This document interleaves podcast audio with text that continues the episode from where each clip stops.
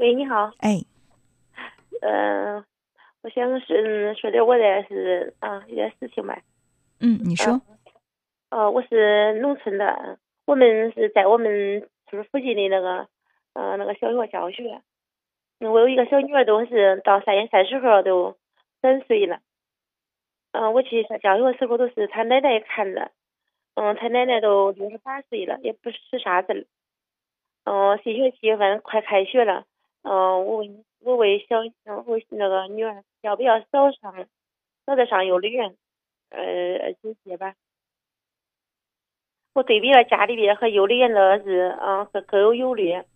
幼儿园的校车在七点左右，嗯，回来呃是接孩子。嗯，那肯定要早点起来吧。我们先暂时不说孩子上幼儿园的事儿，来说说除了孩子上幼儿园这个事儿之外，呃，在生活的其他方面，比如说你的工作当中，你在教学是吧？还有在你的生活当中，你是不是一个嗯比较苛求完美的人？对什么事情都尽量的追求尽善尽美？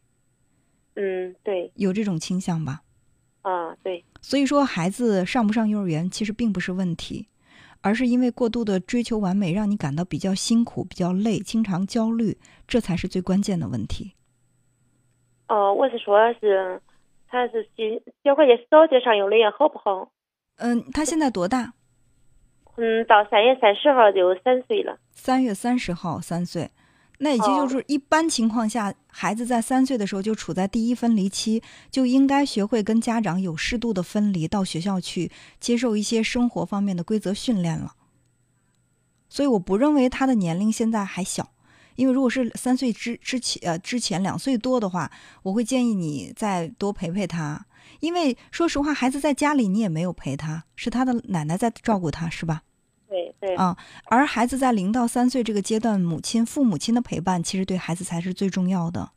如果说父母亲不能够陪伴的话，我认为在学校里，如果是一个正规的幼儿园，比较规范，而且呢，这个幼儿园的老师也都是经过专业的训练的、专业化的幼师的话，那可能老师带着会比老人带着会更好一些，对孩子的成长。哦，想我想去那个幼儿园吧，有个班有四十多个孩子。因为你不管选择什么样的幼儿园，你在心里都会不放心。如果说这个幼儿园呢孩子太少的话，你可能会觉得害害怕孩子交不到朋友，太孤单；孩子太多的话，你又会害怕老老师的精力有限，照顾不到你的孩子。如果孩子不上幼儿园的话，你又担心其他孩子都到幼儿园去了，而我的孩子没有上幼儿园，他会不会比其他的孩子起步太晚？孩子到了幼儿园，你又害怕，哎呀，那儿的老师如果照顾不好的话，我的孩子吃不好怎么办？睡不好怎么办？所以，我觉得这些问题其实并不是问题，而关键的问题在于你对待任何的事情都太过于苛求。哦，我我是说他奶奶六都六十八岁了，也不是使啥劲儿。嗯，我说叫他带着，还是也不是 不是很很放心吧？你对老人的。这种亲子教育的观念啊方式，你接受吗？你会觉得六十八岁的老人，首先他的反应会慢一些，对吧？如果说孩子跑得快的话，他连追都追不上。还有他的那种育儿的理念，现在也不够科学了。你也会有很多的，所以说，我认为现在需要改变的，不是你所处的、你所面对的这个问题，而是你对这个问题的要求和你思考这个问题的思维方式。因为一个焦虑的妈妈很容易培养出来一个焦虑的孩子，他也会跟你一样焦虑。孩子以后还要上学，对吧？到学校以后，你可能会担心学不好，跟着我学的话好不好呢？如果我不教他，别的老师教又好不好？这些都会是你不间断的问题，而这些问题都会影响到孩子他的这种心理的发展。所以我觉得是让自己放轻松最重要。嗯，你不管是选择让孩子去上学也好。或者选择让他奶奶再带一段时间也好，这个其实决定权是在你手里。只是不管你选择了哪一种选择，你都去考虑他好的一面，不要再去过度的强调他不好的那一面，否则的话你就会陷入矛盾，内心会冲突，会后悔你的选择。哦，就是是总是在是犹豫不决。嗯嗯，其实真的是给你一个。建议哈，就是很真诚的给你的建议，就是一定要让自己先松下来，孩子才能够快乐的成长。你一定是一个很优秀的妈妈，但可能不是一个好妈妈。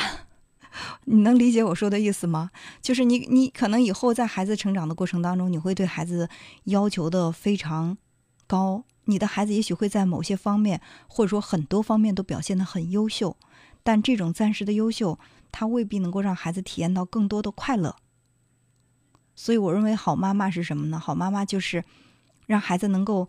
自在快乐的成长，然后呢，去逐渐的学会生活习惯、学习的习惯，然后呢，让他懂得社会的规则，这样是其实是最好的。哦，嗯，好，那就放下你的焦虑，好吧？哦，嗯，哦，我说那现在也可以上幼儿园啊？对呀，可以上，当然可以上了。嗯，哦，好，那好，那好，好，再见。嗯，好，再见。嗯。